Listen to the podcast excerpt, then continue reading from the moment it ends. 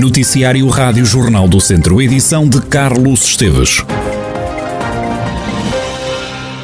O Governo está disponível para ajudar financeiramente os municípios a ultrapassar o problema da seca. Uma garantia foi deixada pelo Secretário de Estado da Conservação da Natureza e das Florestas, João Paulo Catarino, durante a manhã e também durante a tarde, numa reunião com os autarcas da Cimedouro e da Cime Viseu de Lafões. O Governo veio-se prontificar para ajudar, obviamente, nesta solução de contingência, para arranjar soluções para este problema que, que estamos a atravessar, obviamente com o apoio eh, em algumas dessas medidas, nomeadamente para novas captações subterrâneas, para o transporte de água para algumas, para algumas localidades, para a aquisição eventualmente de alguns autotanques, eh, no fundo para resolver este problema de contingência. O Governo disponibilizou logo no início 5 milhões de euros para apoiar os municípios nestas iniciativas. Por isso, obviamente, será em função das necessidades município a município e se for necessário reforçar a verba, obviamente o Governo terá, então, também encara essa possibilidade, estaremos completamente disponíveis para isso, mas agora o que é preciso é inventariar as necessidades para garantirmos que a água chega a todas as, a todas as casas, a todos os portugueses. Em Viseu, João Paulo Catarino falou ainda do estudo com vista ao aumento da capacidade da barragem de Fagilde falámos e refletimos sobre a necessidade que temos e que todos e que a região obviamente reconhece há alguns anos de encontrarmos uma solução definitiva e por isso também a Câmara Municipal de Viseu e a Agência Portuguesa do Ambiente, do Ambiente vão assinar um contrato de programa para procurar, obviamente, soluções para aumentar a capacidade da barragem de Fagilde, precisamente para resolvermos um problema regional e estamos, obviamente, esta será uma solução estrutural, que não é para este ano nem para o próximo ano, mas que, obviamente, estamos a trabalhar com a Câmara Municipal de Viseu.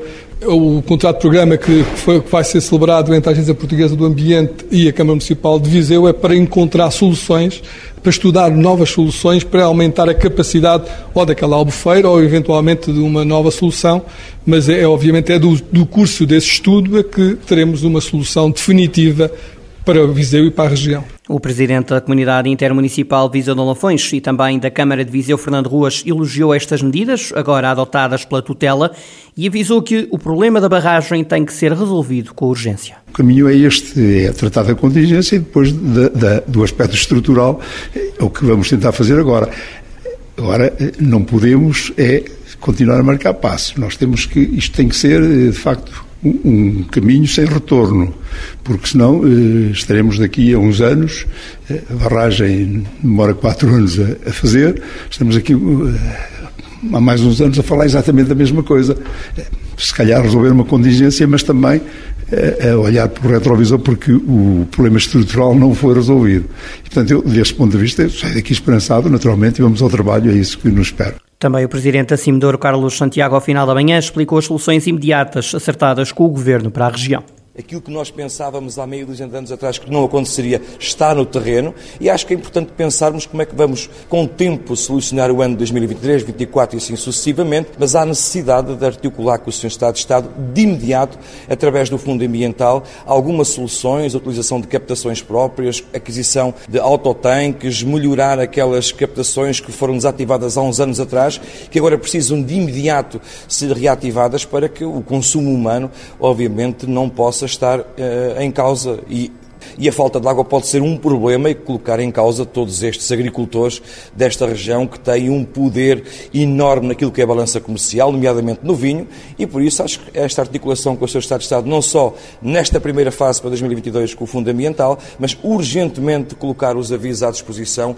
no ciclo da água para que possamos começar a trabalhar nas perdas da água, naquilo que são as redes de cada município.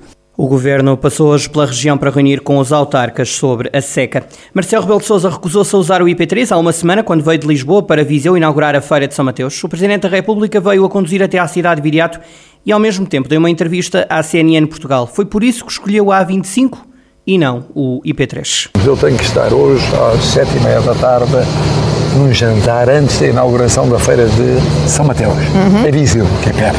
É perto. E, e, portanto, vou a conduzir uhum. e vou falando aqui com esta jovem talentosa no caminho para Viseu.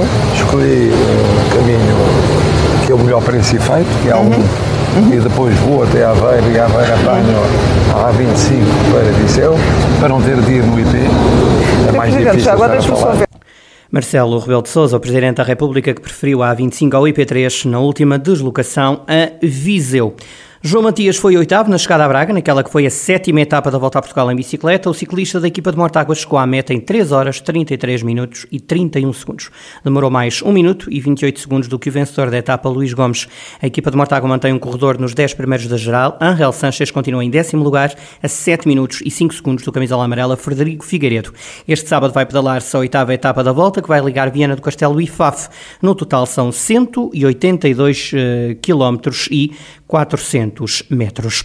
O Teatro do Monte Muro quer levar o Festival Altitudes, que arranca este sábado em Campo Bem Feito, no Conselho de Castro Daire, a outras aldeias da Serra.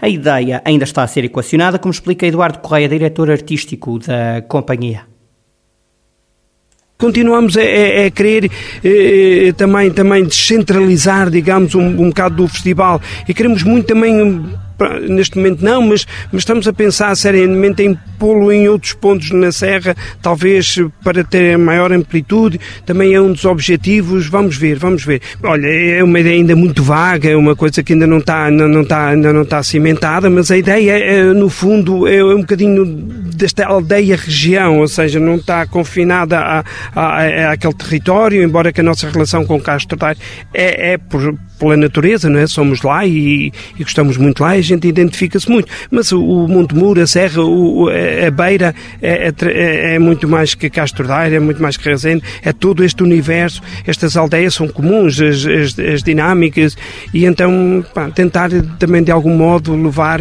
o festival a outros pontos. Vamos ver. Esta descentralização ainda não tem data para avançar, está dependente dos apoios da Direção-Geral das Artes. Pindelo dos Milagres, em São Pedro do Sul, transforma-se entre os dias 26 e 28 de agosto na aldeia do Metal. Isto no regresso de mais um festival Milagre Metaleiro. Marco Duval, da organização do evento, explica que o Milagre Metaleiro é um festival de música pesada realizado em meio rural.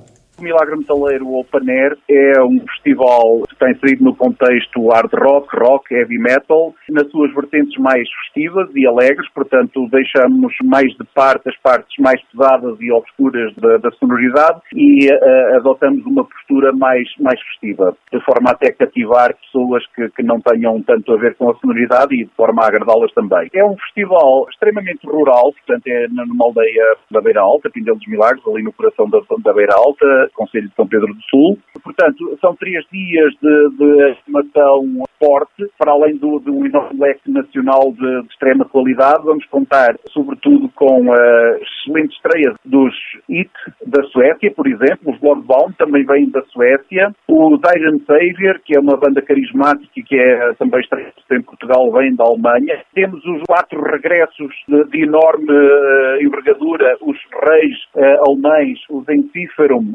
Wolfart e Fintroll, que vêm da Finlândia. Milagre Metaleiro, este festival que está de regresso a Pindelo dos Milagres no Conselho de São Pedro do Sul de 26 a 28 de agosto. Vem mais uma vindouro, a festa pombalina chega este ano à edição número 20 e o Presidente da Câmara de São João da Pesqueira, Manuel Cordeiro, quer ter um número recorde de produtores presentes. O autarca não quer mudar o conceito do evento, mas a vindouro apresenta este ano algumas novidades. Este ano contamos também eh, para o jantar pombalino, contamos também com o chefe como Comitê Michelin, portanto, presente no evento também o chefe Oscar, Oscar Geadas, não é? Uh, uh, portanto, uh, o que está bem não se muda. Temos também este ano, então, os 20 anos, a particularidade pela primeira vez termos como parceiros instituições relevantes e incontornáveis na região. Temos como parceiros o IVDP, ETP, MP e ACP, Uh, portanto, o que de facto vem, vem, vem, vem dar aqui algum peso também ao evento. Teremos também, já agora, a título de informação, para quem, para quem eh, não vive cá, teremos também um comboio no sábado, portanto, para quem quiser vir do Porto a São João da Pesqueira, a Vindouro, jantar cá e depois voltar no comboio, pode fazê-lo, vamos ter transferes a São João da Pesqueira para a estação e vamos ter um comboio a sair muito tarde, na, na 10 horas, 10 e meia no sábado, portanto, para permitir o maior número de pessoas que possam visitar a feira e os 20 anos da Vindoura. Manuel Cordeiro, Presidente da Câmara de São João da Pesqueira. E em Castro Daire, o cartão jovem municipal vai ter mais benefícios. Hoje, no dia em que celebra o Dia Internacional da Juventude, a autarquia assinou um acordo de colaboração com o Movi Jovem, que vai trazer mais vantagens aos detentores do cartão, como explica o Presidente da Câmara de Castro Daire, Paulo Almeida. O município uh, já tem todo um cartão jovem municipal, mas uh, com a assinatura deste protocolo uh, que demos a conhecer hoje, este nosso cartão jovem municipal, ou seja, os detentores deste cartão jovem, os nossos jovens, vão passar a ter acesso a um conjunto de benefícios, regalias, vantagens, em termos nacionais e em termos europeus. estamos a falar de cerca de 40 mil benefícios que vão passar a estar disponíveis aos nossos jovens. E por isso é, é um passo, é um passo importante para aquilo que eu apoio nas nossas políticas de juventude, porque vamos conseguir, através de descontos, reduções, isenções, eh, eh, oportunidades, conseguir permitir que eh, os jovens castenses tenham vantagens numa série de setores, desde o turismo ao, desporto, à ocupação de tempo livre, à, mobilidade cada vez mais importante naquilo que é nos dias atuais e por isso eh, é mais um passo importante naquilo que é, é colocar Castelar no mapa e colocar Castelar naquilo que são as vantagens e naquilo que são as opções mundiais, neste caso mais em particular, nas opções europeias e nas vantagens europeias para a juventude. Algumas centenas de jovens de Castordeira entre os 12 e os 29 anos já têm o cartão municipal. O autarca acredita que mais pessoas vão aderir a este cartão. A Associação de Voluntariado Just a Change vai estar a partir de segunda-feira no Conselho de Tondela a ajudar a reconstruir três casas degradadas. São 30 os voluntários que vão estar a trabalhar em Tondela até o dia 28 de agosto. Constança Dias, da Associação Just a Change, explica que tipo de intervenção vai ser feita nas três casas a intervencionar. Vamos reabilitar três casas nas freguesias de Fermentelos, Santiago de Besteiros e Capa Rosa. Vamos fazer obras profundas em todas as casas, incluindo dois telhados e duas casas de banho de raiz, bem como a ligação destas duas casas que não têm casa de banho à rede de esgotos e saneamento. Vamos fazê-lo com cerca de 30 voluntários eh, e impactando assim a vida de seis beneficiários. Estas obras vão ser, vão ser inseridas num protocolo que temos com a Câmara Municipal de Tondela, que é quem financia as nossas obras e quem sinaliza os casos e depois faz o acompanhamento após a intervenção. Constança Dias, da Associação de Voluntariado Just a Change, que regressa ao Conselho de Tondela com 30 voluntários para ajudar a reconstruir três casas degradadas. A fechar, conto-lhe a história dos pastores de Covas do Monte, uma aldeia do Conselho de São Pedro do Sul, conhecida pelo seu rebanho comunitário, que continuam a queixar-se dos ataques do lobo ibérico. Só este ano terão ocorrido umas sete ofensivas. Terão sido mortos uma centena de animais. Maria Martins, uma pastora de 87 anos, lamenta os constantes ataques. Que remédio tivemos nós ficar sem eles, depois comer-nos e esganar-nos, algumas ganas bem feridas, uma miséria. Pois algumas é, bem feridas, a gente depois curas, uh, quando o mal é de morte, o remédio é morrer. Hein? Acha que há mais ataques de lobo agora ou havia mais antes? Houve sempre, mas havia a liberdade de os matarem, e agora não. Agora se mataram uma pessoa não faz mal, agora se mataram um lobo vai preso, vai degradado. Segundo o pastor Filipe Cruz, de 44 anos, já houve mais ataques. Por vezes ataca, passa, por exemplo, 15 dias ou 3 semanas sem atacar, mas depois vem e ataca, por exemplo, mata muito gado só num dia, por vezes consegue matar 20 ou 30 cabras só num dia. Uh, teve uma altura mais alta, agora tá, tá, tem, tá, tem atacado menos, nesta altura. Uhum. Mas uh, tem havido ataques na, uh, também. Este ano, não sei. os meus e os dos meus vizinhos, não sei, uh, pai, 6, 7 ataques. Os agricultores estão saturados das investidas do lobo, que ataca quando as cabras estão no monte. As regras de compensação criadas para indenizar os pastores mudaram e em Covas do Monte, agora já nem se reportam os prejuízos. Nós éramos compensados antes.